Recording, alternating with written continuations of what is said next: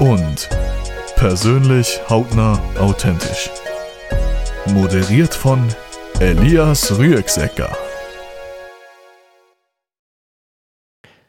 Mir gegenüber sitzt heute der Werner Kaiser. Er ist 82, seit fünf Jahren kennen wir uns, weil der Werner seitdem bei uns das Generationentandem aktiv ist. Grüße euch miteinander und herzlich willkommen zum Podcast «Und persönlich».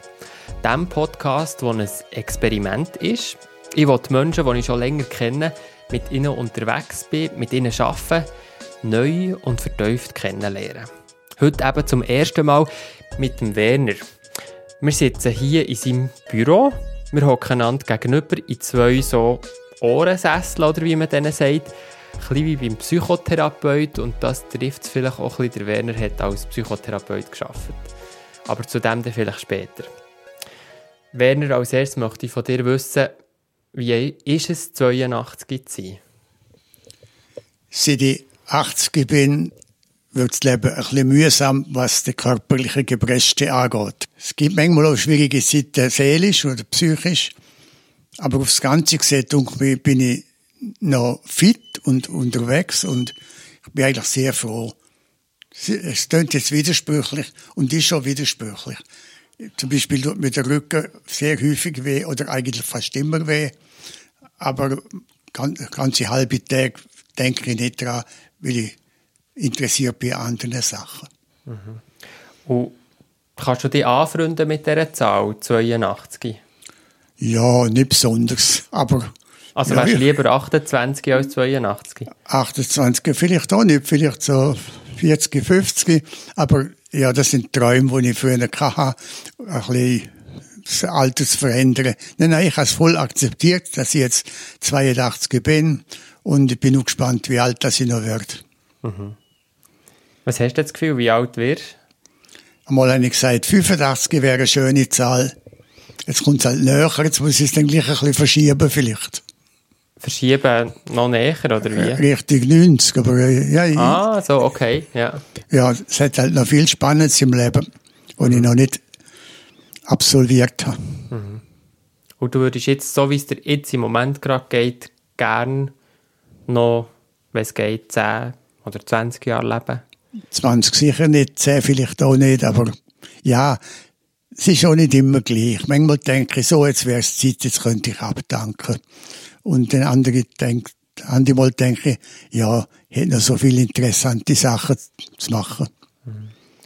Wie geht es dir in diesen Situationen, wo du denkst, manchmal wäre es gut abzudanken, das klingt recht schlimm, oder nicht? Das ist vor allem am Morgen. Ich bin ein Morgenmuffel und äh, ja, da habe ich manchmal eine furchtbare Stimmung, da kommt alles negativ über mich. Das Morgentief, sage ich dem. Und ja, inzwischen nehme ich es auch nicht mehr so ganz ernst. Ich lasse das Morgentief machen und weiß, es hört dann auf, wenn ich meine Körperübungen gemacht habe. Kannst du mir noch heute beschreiben, wenn du sagst, eben, du hast ja vorher gesagt, der Rücken tut dir eigentlich fast immer weh. Also, wie tut dir der weh? Ja, ich habe Arthrose und Rheuma und einfach so alle guten Sachen habe ich ein bisschen. und ich muss auch Medikamente nehmen, regelmäßig, wenn ich es will, aushalten. Aber es ist eben so, wenn ich etwas Faszinierendes mache, wenn ich beim Hund bin zum Beispiel, dann komme ich heim und habe ganz vergessen, dass mir der Rücken weh hat. Es ist also nicht schlimm, aber es ist auch nie das Wohlbefinden von meinem Körper, wo einfach geschmeidig ist und mhm. ja, und das Leben kann vollziehen ohne Behinderungen. Mhm. Wir haben jetzt noch nicht fünf Minuten miteinander geredet und ähm, eine Kollegin hat mir gesagt, ich soll den ja nicht mit dieser Frage anfangen, aber ich, wir sind jetzt halt gleich bei diesem Thema dran. Eben mit 82 bist du jetzt wahrscheinlich näher im Tod als ich, jetzt mit 26. Ähm, ganz sicher wissen können wir es zwar nicht, aber denkst du im Moment viel an den Tod? Ja, mal ganz bewusst. Also, ich habe nie wollen, irgendwelche vor irgendwelchen Fragen kneifen. Und darum, ich möchte mich mit dem Tod auseinandersetzen. Es ist ein unbehagliches Gefühl, dass ich nicht weiß, wenn er kommt. Also ich habe mich zum Beispiel mal gefragt, soll ich noch Englisch lernen? lohnt sich doch nicht mehr, sagt eine Stimme. Und die andere Stimme sagt, ja, der Hans Erni hat mit 106 noch gemalt. Warum sollst du das nicht? Und in dieser Spannung bin ich schon. Und jetzt, früher habe ich immer gesagt, ich will mein Leben nicht ändern, je nachdem, ob es ein Leben nach dem Tod gibt oder nicht. Heute denke ich, ich will es eigentlich schon gerne wissen. Also was nach dem Tod ist? Ja, ob und was. Ja. Und du weißt es für dich gar nicht? Ich habe viele Gedanken, die dazu zum Thema beitragen, aber definitiv weiß ich nicht. Hm. Und hast du Angst vor dem Tod? Ich habe nicht Angst vor dem Tod, sicher nicht, nein. Äh, was ich Angst hätte, schon in einer Abhängigkeit das Leben so für den Tod hinzusterben, aber mit einer totalen, ja, dass ich kein Mensch mehr bin und doch noch lebt, das, aber das ist eigentlich nicht der Tod selber, wo mir Angst macht. Aber gleich noch bei dieser Frage zu bleiben, oder? Es ist ja, eben du als Psychotherapeut kannst, kannst natürlich viel erzählen zum Begriff Dissonanzreduktion, also dass man wie, ähm, eigentlich sich Situationen schön redet, weil es vielleicht nicht anders geht. Ist das vielleicht nicht auch schön geredet, wenn du sagst, ich habe keine Angst vor dem Tod, weil du auch weißt, dass der Tod gleich da ist? Ich muss mir das einmal überlegen. Kann schon sein. Aber ähm, also man hört ja, also es sagen ja viele Leute, sie haben eben Angst vor dem Sterben, aber nicht vor dem Tod. So. Ja. Oder ist vielleicht Angst der falsche Begriff? Vor, ja. Es ist eher eine Ungewissheit, also eine Unsicherheit, ein Schwimmen in einem ungewissen Meer, was kommt da eigentlich auf mich zu. Und ob es das der Tod ist oder das vor dem Tod, wahrscheinlich ist das vor dem Tod eher schlimmer, wenn, das, wenn man Hunderte wird. Mhm. Mhm. Was bringt dich dann vielleicht weg von dieser Ungewissheit oder was, was haltet dich um, um Leben, auch wenn es vielleicht manchmal schwierig ist, eben wenn der Rücken weh tut? Oder? Ja, ich habe mir letzte ins Tagebuch notiert, äh, ich wüsste nicht, ob es nach dem, nach dem Tod etwas weitergeht. Ich wüsste weder für noch gegen genügend Argumente. Aber eigentlich ging es darum, wie lebe ich, wenn ich das nicht weiß. Und das, ja, es geht es darum, die Lebensqualität, die ich jetzt habe, und ein sinnvolles Leben zu führen, unabhängig von dieser Frage, die ich nicht beantworten kann. Mhm. Und wie geht das? Das geht vor allem, was ich mir versuche, jeden Morgen zu planen, da sein, wo ich bin, das machen, was ich mache und mich nicht zu viel von Gedankengestürm beeindrucken zu lassen, sondern einfach mal da bin und immer jeden Tag auch die Aufgabe übernehmen, die der Augenblick bietet. Also Konzentration vielleicht auf Gegenwart, weil leiden tue ich eigentlich nicht, wenn ich, wenn ich mich frage, wie geht's dir jetzt, Werner, muss ich immer sagen, gut. Aber wenn ich natürlich schaue, was das ganze Geschleip von der Vergangenheit, wo mich kommt, und die ganze Angst vor der Zukunft, dann, dann lebt man nicht mehr gut. Mhm.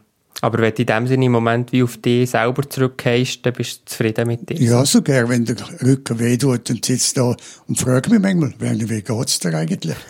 ja, Im Moment ganz gut. Ja. ja. Du hast ja vorher eben gesagt, dass du probierst, so in diesem Moment drin zu sein.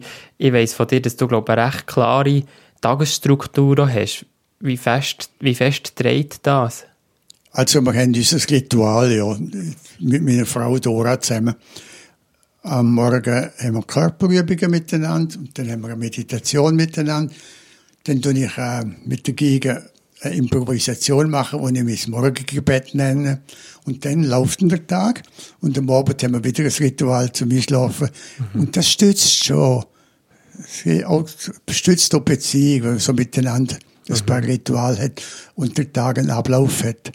Meistens hat man den Ablauf ja so beruflich bedingt. Mhm. Den habe ich nicht mehr. Dann macht man sich so ein bisschen Struktur. Mhm. Aber die ist frei, die ist sehr offen. Die halte ich nicht unbedingt. Die, Okay.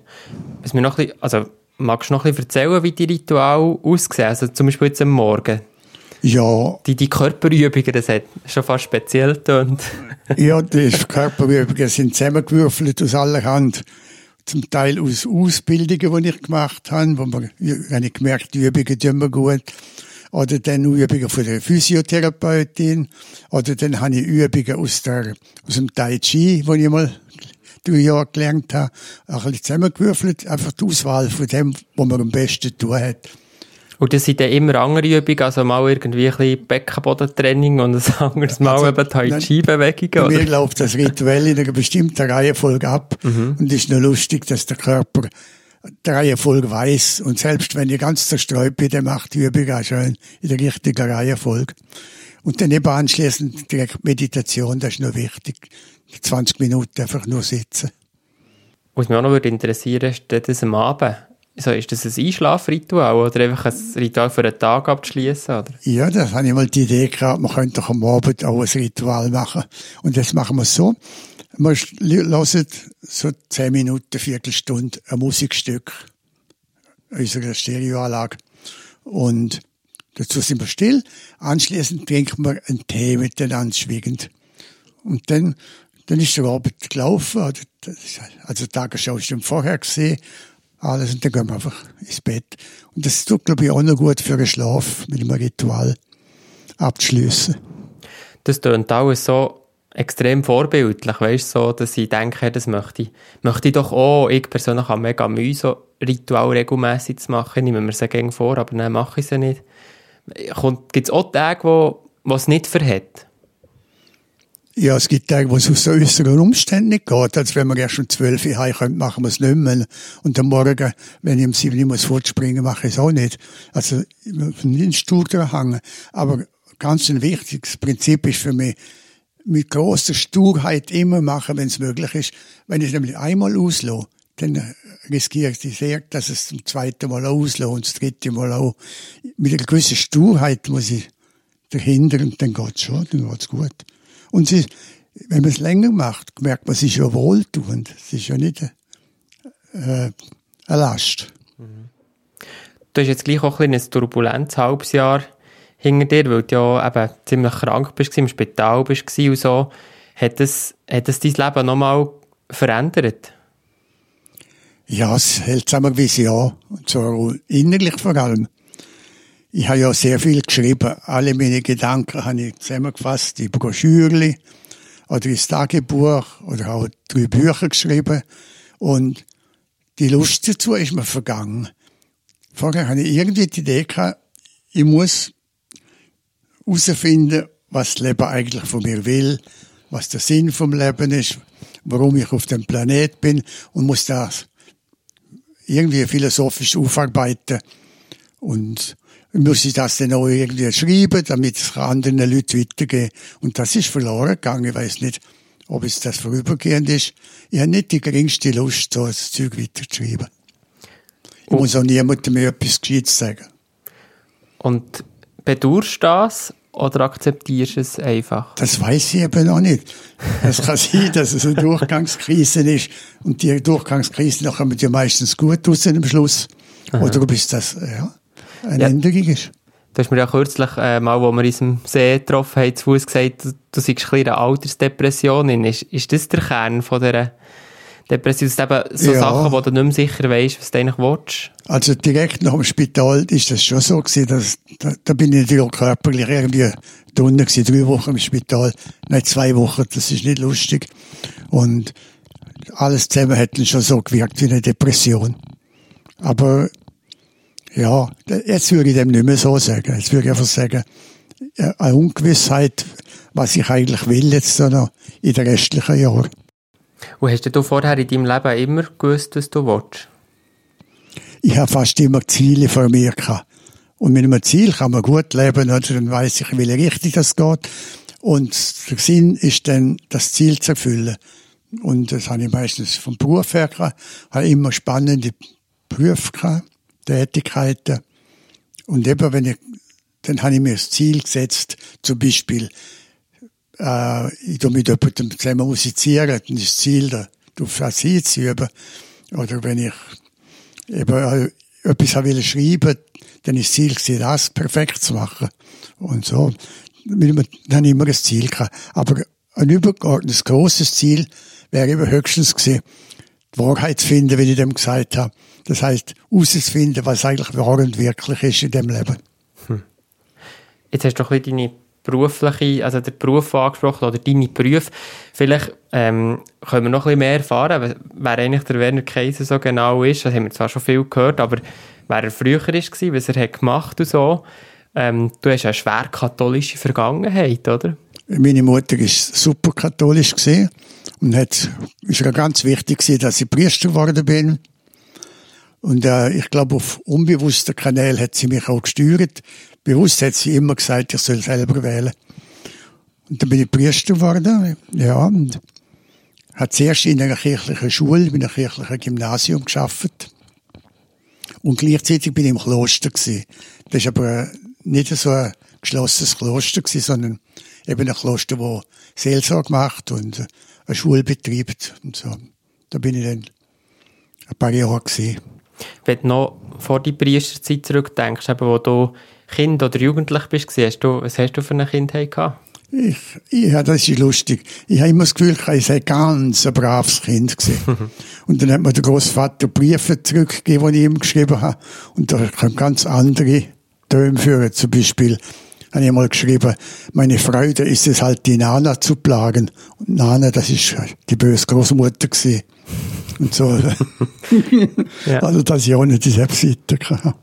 Wenn du jetzt heute an deine Kindheit zurückdenkst oder später an die Jugendzeit, ist das heute extrem weit weg oder identifizierst du dich mit deinem Ich von früher auch noch stark? Ich äh, interpretiere mein Leben als eine Emanzipation hm. aus dem engen Denksystem dem kirchlichen Denksystem, wo in der Familie geherrscht hat, mhm. über die kirchliche Schule, über das Priestersein, und zu dem, wo ich jetzt bin, wo ich das Gefühl habe, ich sei nicht mehr dogmatisch festgelegt, ich sei offen für das, was ich als wirklich mhm. und wahr erlebe. Hast du gleich auch, also jetzt haben wir sehr jetzt eben so über das, gleich über das Katholische schon geredet, was dann irgendwann sehr schwierig ist worden für dich. Vielleicht können wir über das auch noch reden. Aber ähm, wenn du jetzt einfach an die Kindheit selber weißt, denkst, so das Kind sein, verbindest du damit aber auch, auch, positive Sachen, Teile, die du heute auch noch damit kannst identifizieren oder ist es eben vor allem die Emanzipation von dieser Zeit, die für dich wichtig ist? Nein, ich glaube, ich habe es eigentlich noch gut als Kind. Ja, wenn ich die Fotos anschaue, sieht es recht fröhlich aus. Und ich habe Erinnerungen. Und ich mit 10 habe ich angefangen, Tagebuch schreiben. Und da kann mit ich auch, 10? Mit 10. Ja. Und da kann ich ja nachschauen. Da habe ich letztes Jahr, wie ich damals gelebt habe, also, bei einem Jahrmach Krömmerle und all diese Sachen, wie es Kinder halt haben. Mhm. Und gespielt mit dem, Büssi gespielt mit dem Brüderli und so. Ja. Ich glaube, ich bin ziemlich ein normales, abwasses Kind gewesen. Wie viele Geschwister hast du?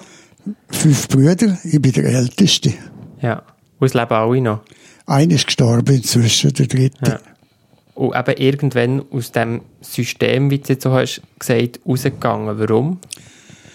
Also in dem Kloster bin ich gar nicht mehr glücklich gewesen. Ich habe das Gefühl, es ist mir, wenn ich in ein Kloster gehe, dann muss ich in ein richtiges, wo streng ist.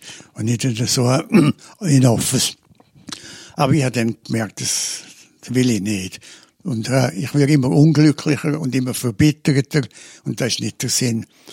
Und dann bin ich ausgebrochen und habe eine Stelle gefunden als Jugendseelsorger im Kanton Thurgau für den ganzen Kanton, für die katholische Kirche. Da habe ich nochmal sechs Jahre wunderbare Zeit gehabt. Da hat aufgeblüht und mit den jungen Leuten bin ich glücklich gewesen. Wir haben Fest gehabt und Ausbildungen, aber auch Drittweltarbeit, Behindertenarbeit und alles Mögliche. Da bin ich ganz aufgegangen, ja. Und in dieser Zeit bist du ja schon nicht mehr Priester gewesen, sondern eben anders tätig. Wohl, da bin ich noch da bist du noch Priester gewesen, ja. und die, die weiter ja. noch das Zölibat gehalten und all diese Sachen. Ja, irgendwann habe ich dann nicht mehr so ganz, ganz daran gehalten. Ja. Ja. Und, und was ist nachher passiert? Also warum bist, bist du dann auch aus dem raus? Dann bin ich einmal in Sète, Südfrankreich, in der Ferien gewesen. Und am Meer entlang gelaufen. Und von einer Sekunde auf die andere habe ich gewusst, das stimmt ja, das glaubst du eigentlich gar nicht, was du der Junge erzählst. Und das hat mich total erschreckt. Mit also ein kleinen seelischen Zusammenbruch gehabt. Bin dann heim und gekündigt. Ja, und dann bin ich in New York geblieben, dass das, was ich aufgebaut habe, nicht wieder zusammenbricht. Und was genau, was genau hast du dort gemerkt in Seet? Also das, das ist so eine, eine tiefe Erfahrung gesehen, wo, ich gemerkt habe, jetzt kann ich aber auf einen, auf einen Nullpunkt. Also, jetzt habe ich alles, was bis jetzt war, mhm. ist eigentlich nur psychologisch begründete, manipulierte Jugend gesehen. Hm. Und da eigentlich habe ich für Mutter gelebt. Und so Zeug ist mir dann alles gekommen. Und habe mich wirklich total auf den Nullpunkt gefühlt. Und unglücklich bin ich dort in dem Hotel gesehen. Und irgendwann bin ich ruhig geworden und habe gefunden, ja, jetzt bist du auf dem Nullpunkt. Das ist, aber da kann man eigentlich leben. Muss ja gar nicht immer so hoch oben leben. Ich bin natürlich im Erfolg geschwommen in der Jugendarbeit oder bei den jungen Leuten. Und das ist, bin halt abgekehrt vom Ross und habe ich gemerkt, ja. Und, aber du bist nicht versunken in diesem Loch, sondern du bist unten neu angekommen, tönt irgendwie, Ich bin einen Moment lang bin ich einfach zu einer Stunde gesehen, ganz kaputt. Und das ist eine von der grossen Erfahrungen, dass manchmal im, in der grössten Not kommt dann plötzlich eine Umkehr. Und wieder, ja, es ist noch schwer zu sagen, wie das ich habe es im Tagebuch schön geschildert, aber das jemandem zu erzählen, ist das nicht so einfach. Mhm. Aber jedenfalls haben die plötzlich gemerkt, das ist die Wahrheit, so tief unten, das bist du. Alles also, andere ist aufgebaut gewesen. Das ist ja gar nicht schlecht und auf dem kannst du ja weiterleben, auf dieser Basis. Also du hast dich selber wie dann neu kennengelernt oder gemerkt, du bist ja gar nicht ja. all das, was du hast gemacht bis jetzt? Ich habe das Gefühl, alles, was ich bis jetzt gemacht habe, ist ein Gerüst gewesen, das ich äh, konstruiert habe. Und das Bär ist jetzt zusammengebrochen. Mach doch nichts, jetzt bin ich auf meinem Boden. Bist du mit dir selber versöhnlich gewesen nachher? Weißt du, dass du so lange, sage ich mal, jetzt auch in diesem System oder was auch immer bist drinnen gewesen, wo du dich dann daraus hast befreit? Oder hast du einfach gedacht, ah, ich bin so dumm, dass ich das erst, wie, wie alt bist du denn gewesen? Da bin ich ja, etwa 40, gut 40. Oder eben das erst, mit, erst sag ich jetzt mal, erst ja. mit 40 hast du gemerkt, ja. bist versöhnlich mit deinem vorherigen Ich. Wo ich, ja, dann, also, ich habe dann noch fünf Jahre gebraucht, um definitiv zu wissen, wie ich weiterleben will. Und, aber ich habe eigentlich wieder Fürste geschaut. Ja. Ich glaube, ja, das, das habe ich fast immer wieder weitergeschaut, wenn es nicht gut gegangen ist. Mhm. Und er, was hast du nachher gemacht? Nachher bin ich, eben, was das Jahr dann rum war, bin ich mit dem Veloanhänger und ein bisschen Besitz drauf bin ich losgefahren, habe nicht gewusst, wohin. Jeden Tag hatte ich ein Zelt gehabt. Jeden Tag überlegt, wohin geht, züchtet mich jetzt? Und bin dann schließlich zu Bern gelandet. Dort habe ich beim Adia Interim einen Job gefunden für 12 Franken in der Stunde. Was ist das Adia Interim? Das ist ein Vermittlungsbüro, Arbeitskurs temporär Arbeitsvermittlungsbüro. Ja. Und dann habe ich drei Jahre so gejobbt. und im dritten Jahr war ich dann in der Waldau gewesen, als Hilfspfleger. Also Psychiatrie? In der Psychiatrie, genau. Und dann, in dieser Zeit habe ich den Autora gefunden, meine Frau. Und äh, eines Tages habe ich, ah nein, da habe ich, ist noch eine Zwischenphase gewesen, da habe ich einen Job bekommen in der Notaufnahmegruppe für Kinder und Jugendliche. Da bin ich fünf Jahre Beteiliger gewesen. Auch das fünf wunderbare Jahre. Mhm. Das ist aufwärts gegangen. Ja, und dann hat meine Frau, nein, ich habe einmal gesagt, was schön wäre sie einmal noch gewesen, Psychotherapeut zu werden. Aber das ist jetzt vorbei. Mhm. Und jetzt gesagt, du doch nicht so dumm, geh dich doch mindestens gut erkundigen. Und dann bin ich dann Psychotherapeut geworden.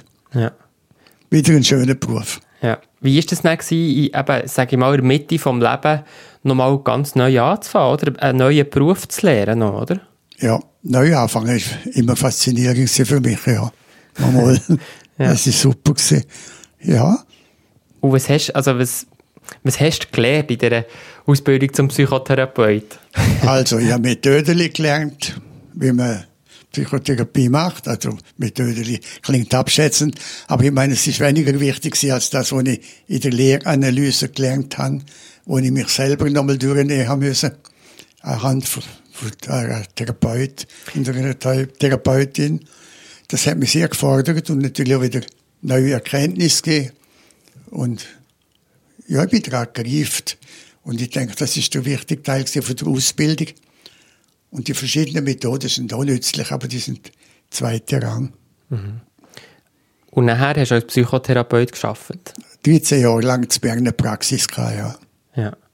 Und was hat dir gefallen an diesem Beruf? Es ist ja sehr spannend, in die Menschen hineinzuschauen. Ich glaube, mit einem Psychotherapeut erzählt man Sachen, die man sonst fast niemand erzählt. Also ich habe sehr gründlich Menschen kennengelernt und die große Erfahrung gemacht, dass Menschen, wo mir am Anfang unsympathisch und unheimlich vorgekommen sind, dass ich die gerne bekommen habe, wenn sie, wenn ich sie, wenn ich verstanden habe, wie sie geworden sind und warum sie so sind.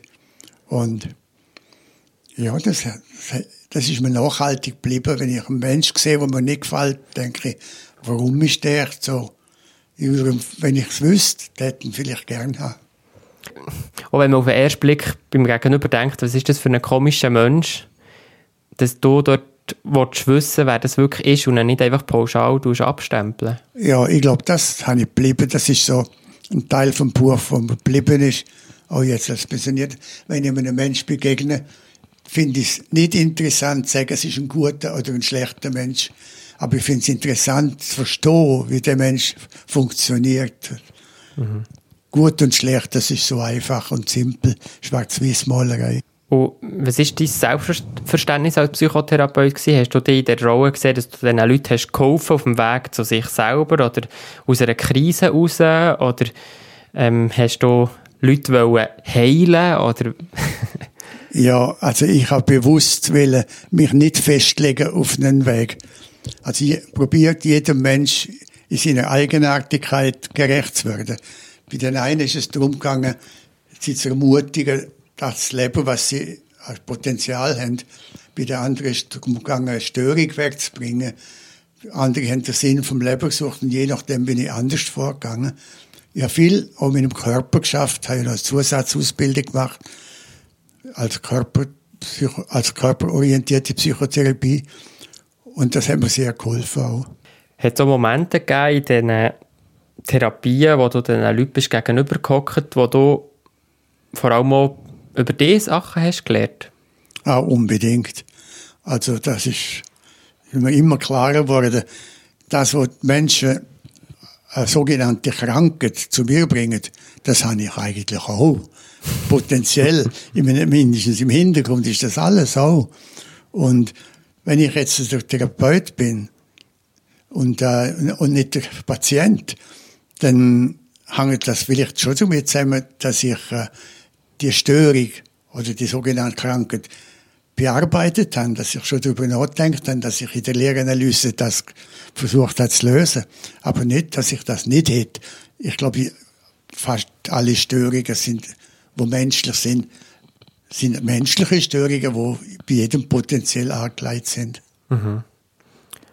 Die Lehranalyse, die du davon hast geredet, das sind die eben ungefähr, glaube 300 Stunden, gell, wo da wie Selbsterfahrung, oder? Ja, genau. Ja. Es sind 300 Stunden Selbsterfahrung, die Hälfte etwa in Gruppe und die Hälfte einzeln. Ja, wo du über dich selber, über deine Psyche hast nachgedacht, ja. darüber geredet und... Da bin ich ausbeindelt ja. worden, ja. Ja, ja. Und das ist sehr wichtig, weil ich glaube, wenn man Therapie macht, oder so helfende Berufe, ist immer gefordert, dass man seine eigenen Probleme innen projiziert in, in die anderen. Und das macht man ein bisschen weniger, wenn man es einmal durchgenommen hat. Mhm. Was hat dich angetrieben, aber in so einem Beruf, so einem helfenden Beruf, hast du vorher gesagt, dort tätig zu sein und dich immer wieder auf neue Leute einzulassen? Ja, schon das Interesse an diesen Schicksal, an diesen Leuten. Ja. Mhm. Und die Möglichkeit, helfend beizutragen, das ist natürlich immer beglückend, wenn man das kann. Mhm. Wobei, das ist nicht, nicht immer eingetroffen. Manchmal sind die Leute doof vorzeitig wieder weggegangen. Aber ich, ich habe Gefühl, für viele Menschen ist schon können hilfreich sein, um so sich selber zu finden und ja, wieder können weiterleben. Hast du heute noch Beziehungen zu einzelnen Patientinnen und Patienten? Das ist lustig, es ist eine einzige, wo einfach mich nicht loslassen will. Und das habe ich mit ihr verhandelt. Wir treffen das einmal im Jahr. Ja. Da, da legt, sie, legt sie unsäglich Wert drauf. Ja. Das wäre so wichtig. Mhm. Aber im Allgemeinen habe ich so keine Beziehungen mehr. Hm. Mhm. du hast am Anfang, also, oder etwa vor 10 Minuten, Viertelstunde schon mal so ein bisschen darüber geredet, über, den, über die Suche nach Wahrheit, oder, wo die, glaube geleitet hat durch dein Leben. Immer wieder. Was verstehst du da darunter? Der Gandhi hätte mal eine Schrift gemacht, geschrieben, meine Experimente mit der Wahrheit.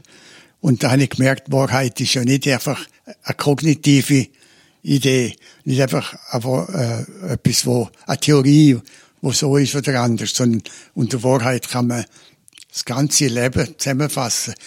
Das, was das Leben ausmacht, was dahinter ist, was hinter der Kulisse vom Leben ist, warum man da ist auf der Welt und alle die Zusammenhänge, das hat mich aber das Leben lang beschäftigt und dem sage ich die Suche nach Wahrheit ja. Und, und weißt du, warum das dir das so extrem beschäftigt? Weil man kann ja sagen, das Leben ist, wie es ist, ich nehme, ja. wie es kommt, fertig. Ich kenne viele Leute, die es einfacher haben als ich.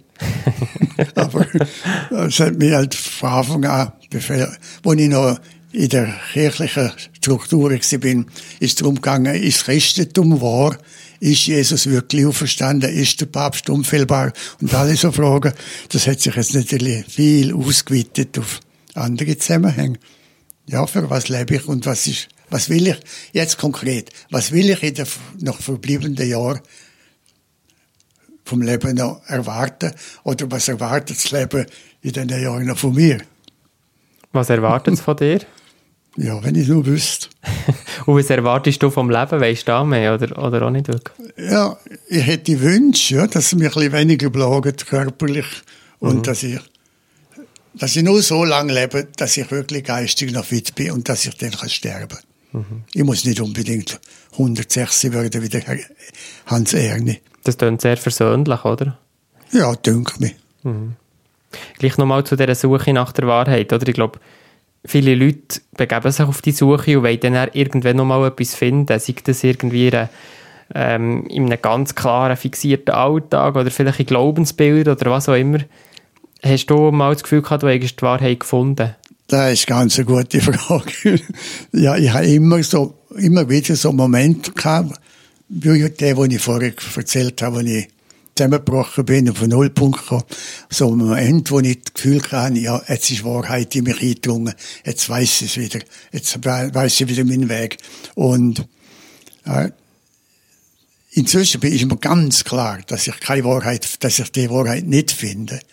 Das ist äh, der Strom von der Wahrheit geht da ewig weiter. Und wenn ich mal alles herausgefunden hätte, was wahr ist, dann kommt sicher jemand und schreibt noch ein Buch, wo er noch etwas Neues schreibt. Mhm. Also die Wahrheit ist nicht abschließbar. Das habe ich müssen lernen. Und wichtig bleiben die Fragen. Mhm. Und, und treu bleiben diesen Fragen und denen und offen bleiben und nicht zerstarren in Fundamentalismus, sondern immer weiter schwimmen in dem, in dem Fluss der Frage treu bleiben. Was verstehst du darunter?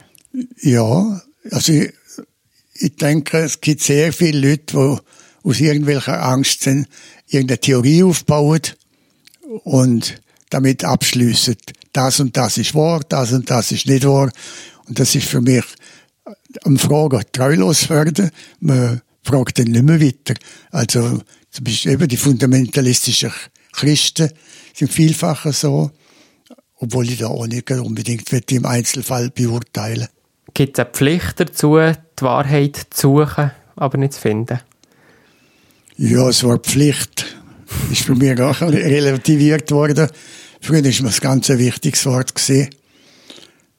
Nein, ich glaube, es sollte eigentlich eine Lust sein, dass es einen, dass es einen packt. Und sonst kommt wahrscheinlich nicht viel Gescheites raus. Mhm. Werner, du bist jetzt 82 und meine Vorstellung oder Hoffnung ist, dass man im Leben schon irgendwann so an Punkt kommt, wo man sich über diese Sachen im Gewissen ist oder wo man diese Sachen so weiss. Gibt es so etwas wie eine Altersweisheit? du lachst. Wäre schön, ja. Nein. Also nicht, oder ja. wie? es gibt Altersweisheiten, so Sachen, die ja, wo einem jetzt ein bisschen klar sind. Aber die Altersweisheit, ich weiß nicht, wo die ist, die hat, mhm. hat sie jedenfalls noch nicht gefunden. Aber kannst, kannst du uns ein oder zwei Altersweisheiten auf den Weg geben? Ja, also zum Beispiel, eben zum Beispiel, dass es keine abschließende Wahrheit gibt. Mhm. Dass es äh, niemand kann, dass ich, wenn ich einem Menschen begegne, ihn nicht kann beurteilen ohne dass ich ihn ganz gründlich kennen würde. Und so Wahrheiten, wo einem ein bisschen sanft machen. Mhm. Verrückt würde ich dann noch nicht in der Politik, aber sonst bei, bei Einzelmenschen, glaube ich, bin ich inzwischen sehr sanft und gehe mhm. positiv auf Menschen zu. Jetzt hast du gesagt, verrückt wirst du manchmal nur bei Politik, vielleicht können wir noch ein bisschen über das reden. Du bist ein sehr politischer Mensch, du hast ja auch geholfen, eine Partei mit zu gründen, oder? Die ja. Integrale Politik, IP. Ja, ja. Ähm, das, warum? Also, an sich bin ich eher ein spiritueller Mensch als ein politischer. Aber ich habe immer mir gesagt, ich, man kann doch die Welt nicht äh, den Haien überlassen. Man muss sich doch einsetzen, dass es ein bisschen mehr Gerechtigkeit gibt auf der Welt. Und das hat mich bewegt, in die Politik zu gehen. Und obwohl es immer mühsam und schwierig ist, bin ich immer noch dran. Äh, ich finde einfach, man kann nicht ein spirituell orientierter Mensch sein und sich gleichzeitig nicht kümmern darum, dass in der Welt so viel schief geht. Hm. Würdest du sagen, es gibt spirituelle Menschen, die sich nur auf das konzentrieren und das andere außer Acht lassen?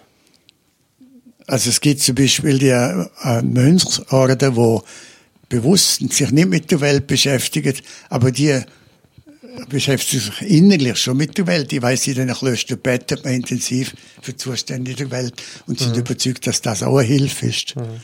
Kannst du noch etwas von der integralen Politik erzählen? Warum hast du dich dort engagiert? Es hat ja auch schon Parteien gegeben, die du können ja, damit auseinandersetzen Ich habe von dieser Vernodung einen Kollegen, dass sie Event das Ziel haben, auch spirituelle Aspekte ins Politik zu bringen und dass sie das Ziel haben, nicht zu polemisieren, sondern zu verbinden. Und das hat mich angezogen. Da bin ich schon in der Gründungsphase dabei gewesen. Und das, das prägt mich jetzt auch, das Denken, das integrative Denken. Also es gibt nicht einfach A ist wahr und B ist nicht wahr, sondern meistens sind beide wahr und man muss schauen, wie man eine kreative Lösung findet, um das miteinander zu verbinden. Also links und rechts. Links möchte Gerechtigkeit, rechts möchte Freiheit. Es ist nicht so, dass ich mich muss entscheiden für Freiheit oder für, für Gerechtigkeit, sondern ich muss schauen, im konkreten Fall, wenn ich aus, in der, zwischen diesen zwei Begriffen eine kreative Lösung finde. Und das wäre für mich Politik und das wäre Politik unserer Partei. Aber leider haben wir noch nicht so Durchschlagskraft gefunden. ja. Welche politischen Alltagsfragen beschäftigen dich im Moment? Mich beschäftigt eigentlich mehr die internationalen, ja. also das, also jetzt die Flüchtlingssituation in der ganzen Welt und die auch Klimasituation, die immer schärfer wird und das beschäftigt am meisten. Konkret beschäftigt mich schon mit der Schweizer Politik, jetzt gerade bei der Abstimmung, das bewegt mich schon. Mhm. Und dann sieht es aus, wie wenn ich links wäre. Ich wette aber nicht links sein. Und dann sage ich einmal, ja, die Wahrheit ist halt links, darum bin ich aber ich glaube, muss nicht alle Leute. ja, die Linken glauben das schon, oder? Ja. ja. Ja, aber du engagierst dich seit fünf Jahren bei und das Generationentandem. Ähm, was bedeutet dir das Engagement? Das bedeutet mir sehr viel. Es ist eine Art wie eine Erfrischung im Alter.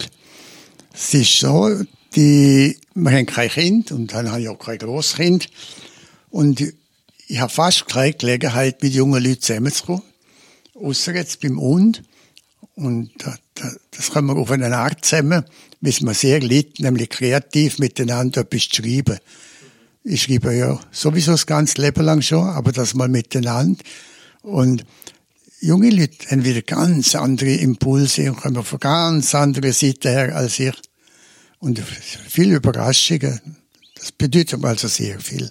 Wenn du jetzt so ein, zwei Sachen musst rausgreifen was, was hast du schon erlebt jetzt eben mit Jungen zusammen oder was hast du vielleicht auch gelernt? Also ist, jedes Mal ist wieder etwas anderes. Wenn ich jetzt zum Beispiel mit einem jungen Mensch über ein Thema schreibe, jetzt zum Beispiel schreibe ich mit zwei jungen Frauen über Satanismus. Das ist, das ist schon wunderbar. Das sind 17-jährige Leute und ich bin 82 und wir sind uns einig auf den Satanismus.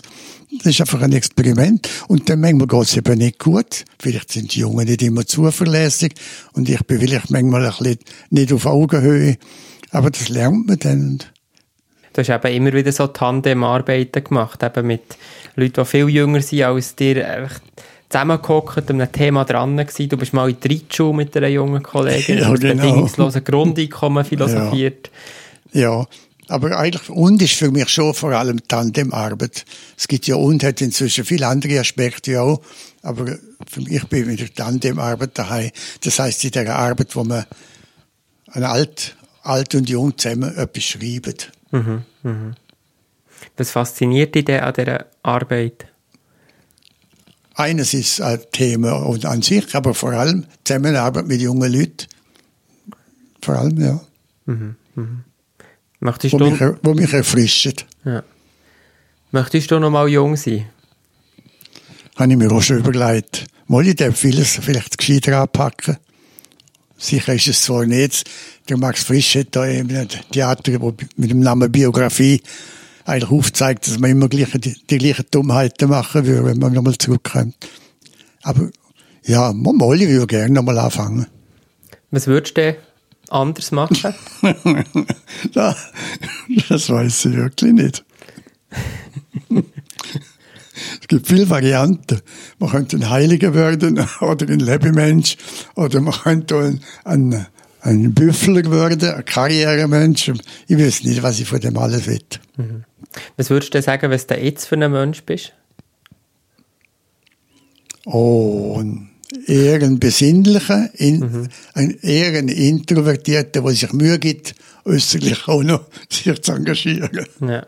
Wie, wie drückt sich die Introvertiertheit aus? Also auf mich wirkst du nicht introvertiert. Ah ja, spannend. Ich bin viel am Nachdenken, am Grübeln. Und, Ja, ich erlebe mich so. Ja, wenn ich unter Leuten bin, bin ich vielleicht nicht introvertiert.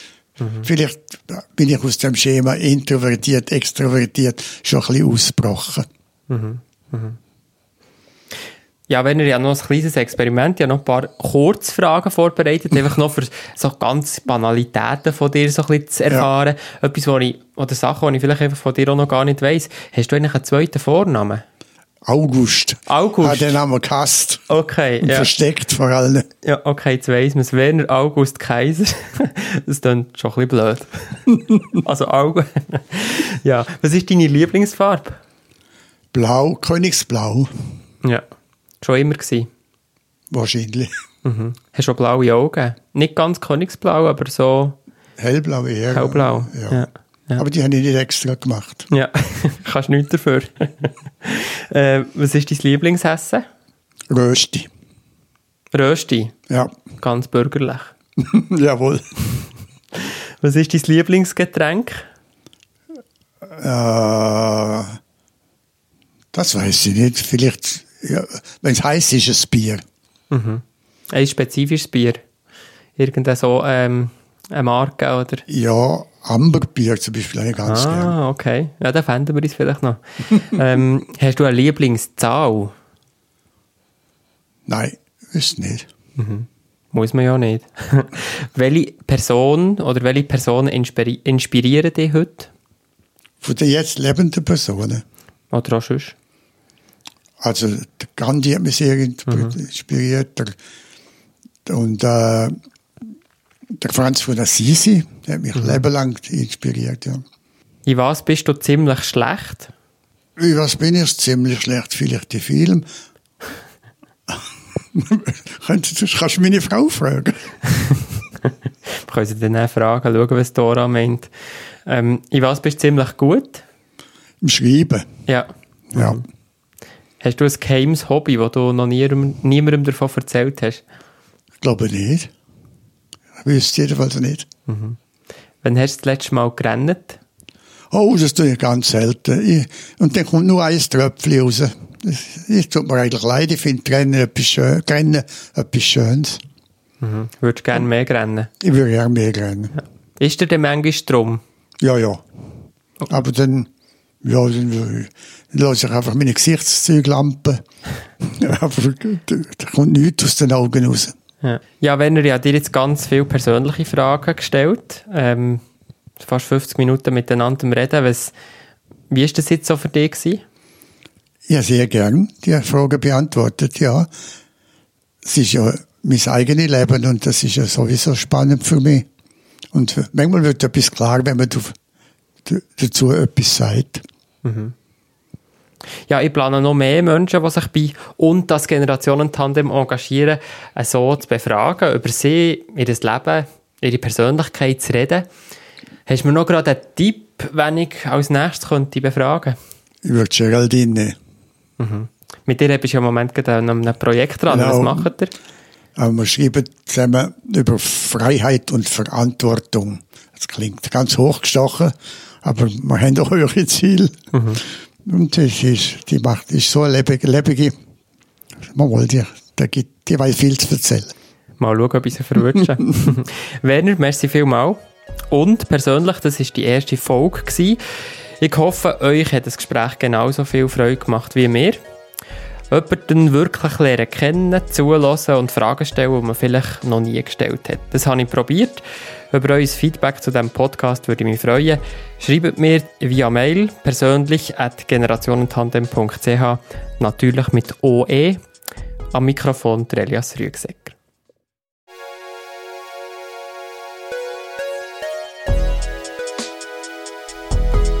und persönlich, hautnah, authentisch. Moderiert von Elias Rüegsecker.